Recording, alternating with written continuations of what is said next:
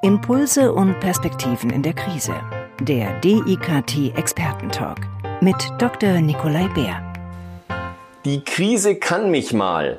Das sagt Susanne Nickel, Rechtsanwältin, Business Coach für Agilität und Change Management, Buchautorin, gefeierte Keynote Speakerin. Herzlich willkommen, Susanne. Herzlich willkommen, Nikolai. Was kann man denn aus dieser Krise machen, wenn du schon sagst, die Krise kann mich mal und dazu auch ein Buch jetzt rausbringst?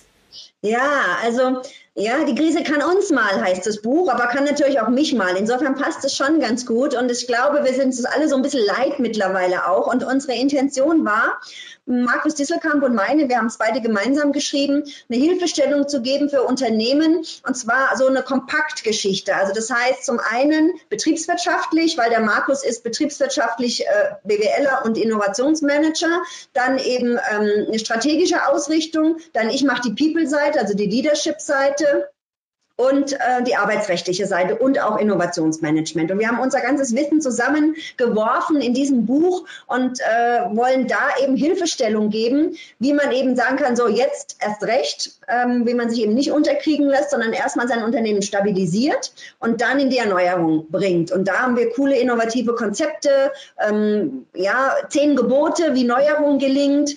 Das haben wir alles erklärt, sodass man quasi Schritt für Schritt aus diesem Sumpf der Krise rauskommt und dann hoffentlich wie Phönix aus der Krise steigt.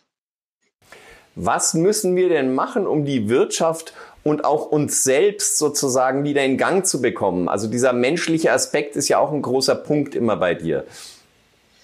Absolut. Also ich bin ja die, diejenige, die ja die People-Seite macht. Und natürlich, ähm, ich zitiere immer gerne den Herrn Herrhausen, der ja gesagt hat, ohne Wirtschaftlichkeit geht es nicht, aber ohne Menschlichkeit schaffen wir es nicht. Und ich glaube, das trifft so ziemlich genau, weil natürlich braucht es eine wirtschaftlich klare, fokussierte Ausrichtung, auch als Führungskraft. Aber wenn ich die Menschen nicht mitnehme, wenn ich die verliere, wenn ich die abhänge, dann, ähm, dann schaffe ich es einfach nicht, die Leute zu verändern. Oder dann schaffe ich es nicht, dass die Leute sich verändern, weil ich kann ja eben niemanden von außen in dem Sinn verändern. Und ähm, ich glaube, glaube, das ist ein ganz, ganz wesentlicher Aspekt, dass wir da eben die Menschen mitnehmen und dass wir auch schauen, welche Produkte, welche Kunden haben wir und welche neue Märkte können wir erschließen oder wie können wir quasi unser Business drehen und wie können wir jetzt in der Krise vielleicht auch neue Märkte erschließen und neue Kunden ansprechen.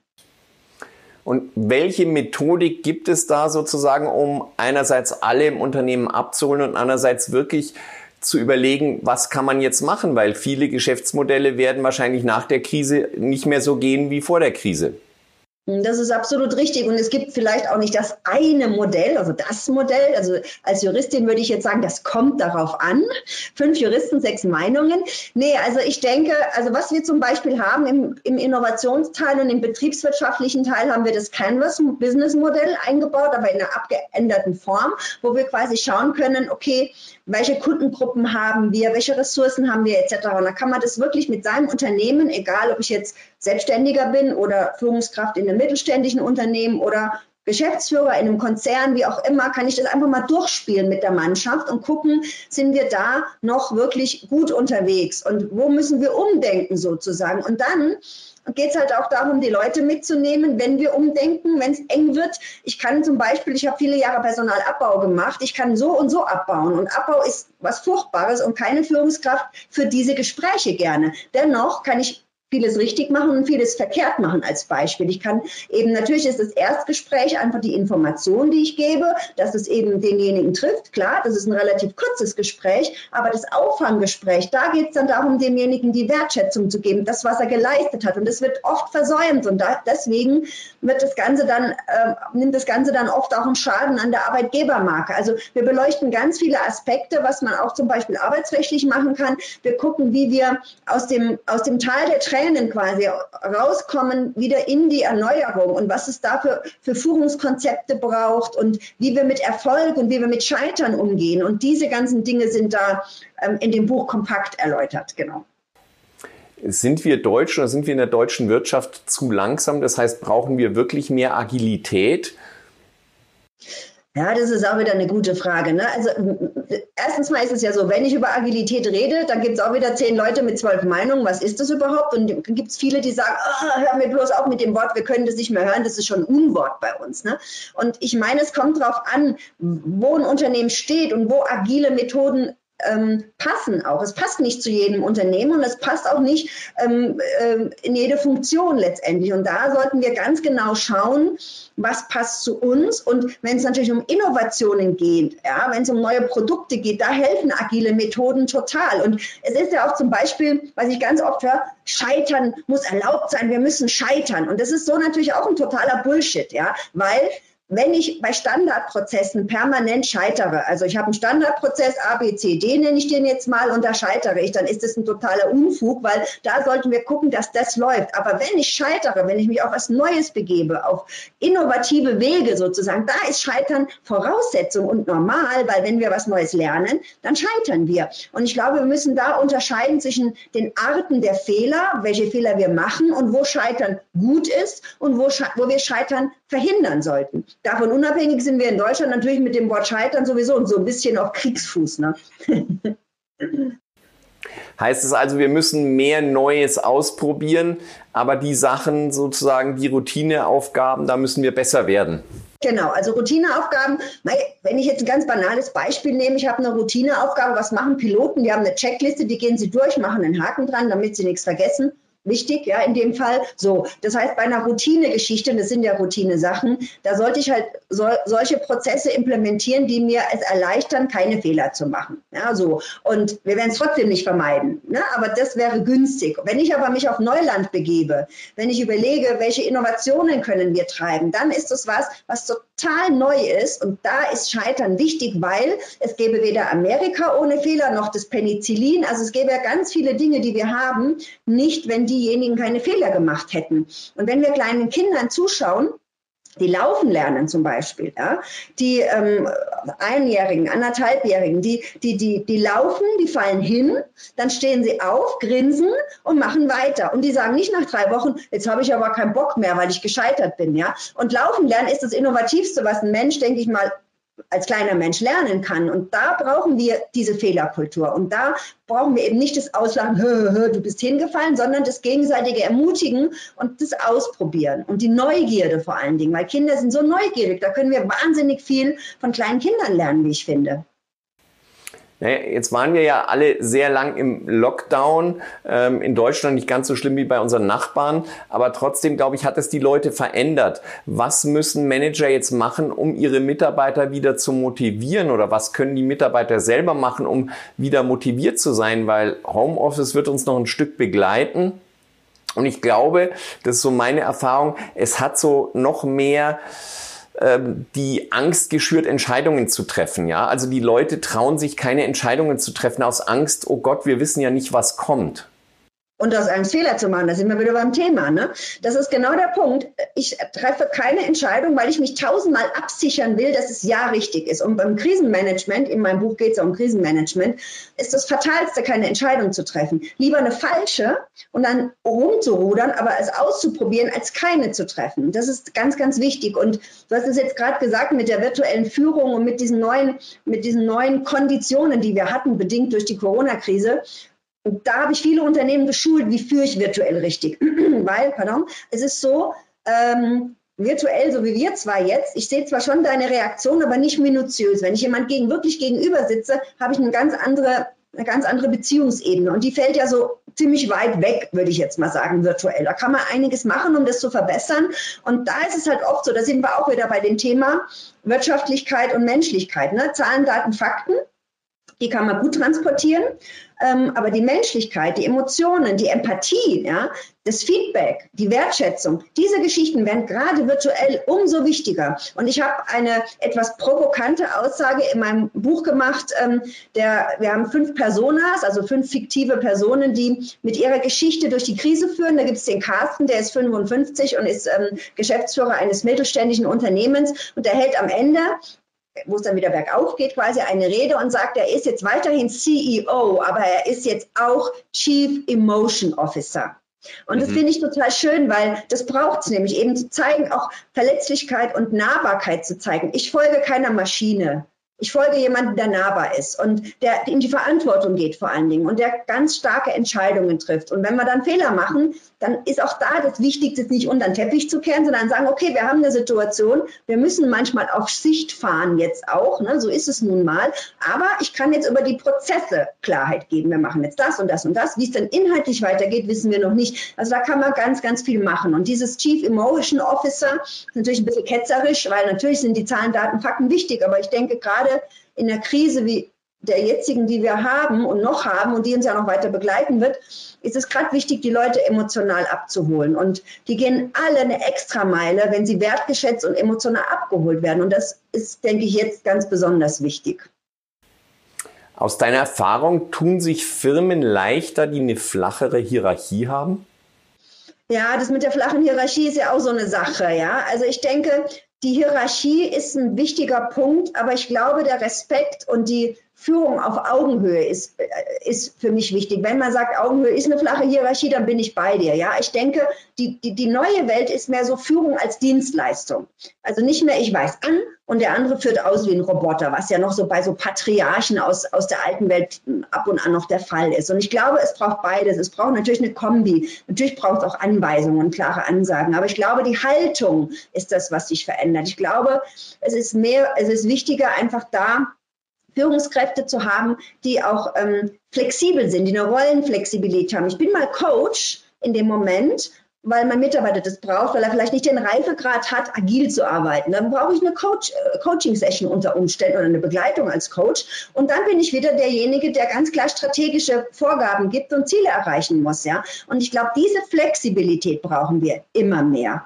Und oft ist es so gewesen, dass wirklich allein die Zahlen, Daten, Fakten gereicht haben. Wenn die erfüllt sind, die Zahlen sind erfüllt, dann war es eine gute Führungskraft, was wichtig ist. Aber ich glaube, das andere gerade jetzt durch die Krise bedingt, fragen wir uns häufig nach, was ist sinnvoll? Was gibt uns Sinn? Was ist unser Wofür? Was wollen wir erreichen im Leben? Ich glaube, das wird wichtiger. Wir kommen auf diese Kernfragen zurück. Und da braucht es Leute, die da eben auch entsprechend gut führen können und die Leute abholen.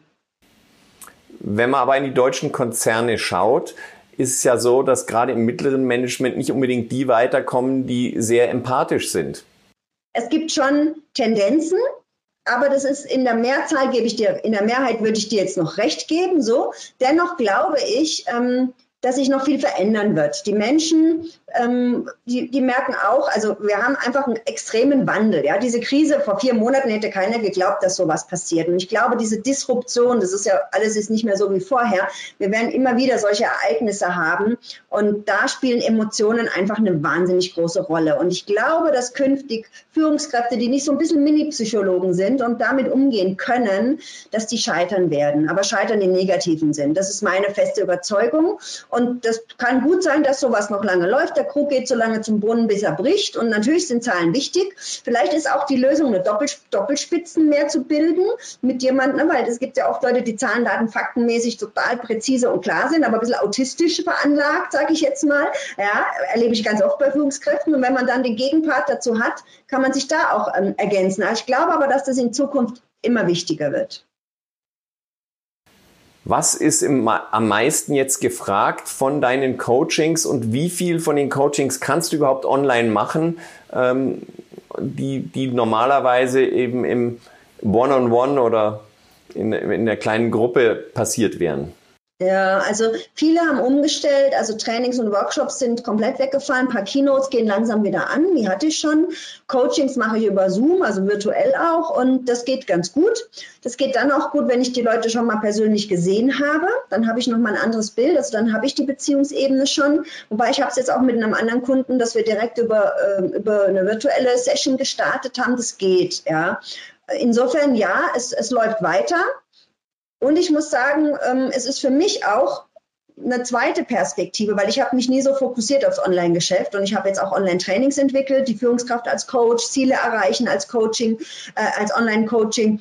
Und ich merke, dass ich glaube, ich brauche zwei Bau, äh, wie sagt man, zwei Standbeine, so ja, mhm. zwei Standbeine ähm, und die so weiterzuführen, weil ich bin immer jemand, der gerne vor, vor einer Gruppe von Menschen steht und einfach was transportieren möchte. Und das geht face-to-face -face leichter.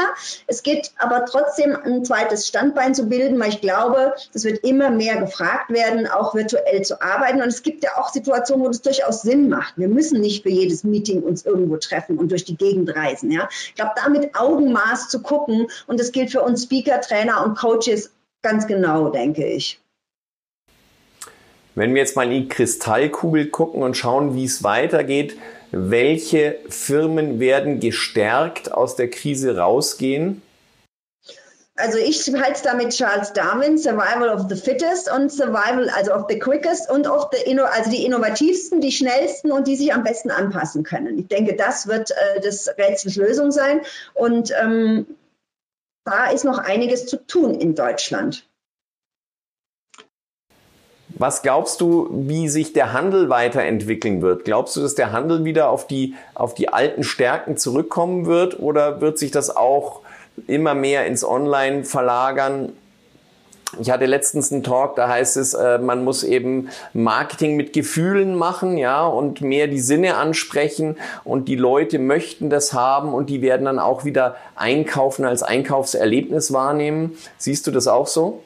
Da sind wir wieder bei den Emotionen, ne? was du sagst, Gefühle, Emotionen. Ich denke schon, also ich denke, es gibt da so zwei Elemente. Also das eine, was praktisch ist, was ich brauche, äh, Gebrauchsgüter, wie auch immer. Aber wenn ich zum Beispiel Klamotten kaufe, also ich kann jetzt nur von mir persönlich reden, ja, dann gehe ich mit einer Freundin shoppen, dann ist das ein emotionales Erlebnis, wenn es eine gute Verkäuferin gibt, die wirklich was kann und die gut abholt und berät, dann ist das eine runde Sache. Wenn ich jetzt einen Tisch brauche, ja, dann kann ich mir durchaus vorstellen, dass ich so Sachen online bestelle. Also ich habe im Übrigen, weil ich gerade auch noch eine Wohnung renoviert habe in der Corona-Zeit, ähm, ich habe einen Tisch gesucht und ich, äh, als die Geschäfte dann sogar schon wieder auf hatten, war ich in München, bin in acht also Baumärkte, Möbelhäuser und es war tragisch. Ich habe den nicht gefunden, weil ich habe einen ganz kleinen gesucht, ja. Und weißt du, wo ich ihn gefunden habe? Und das hat mich so erschrocken, Amazon.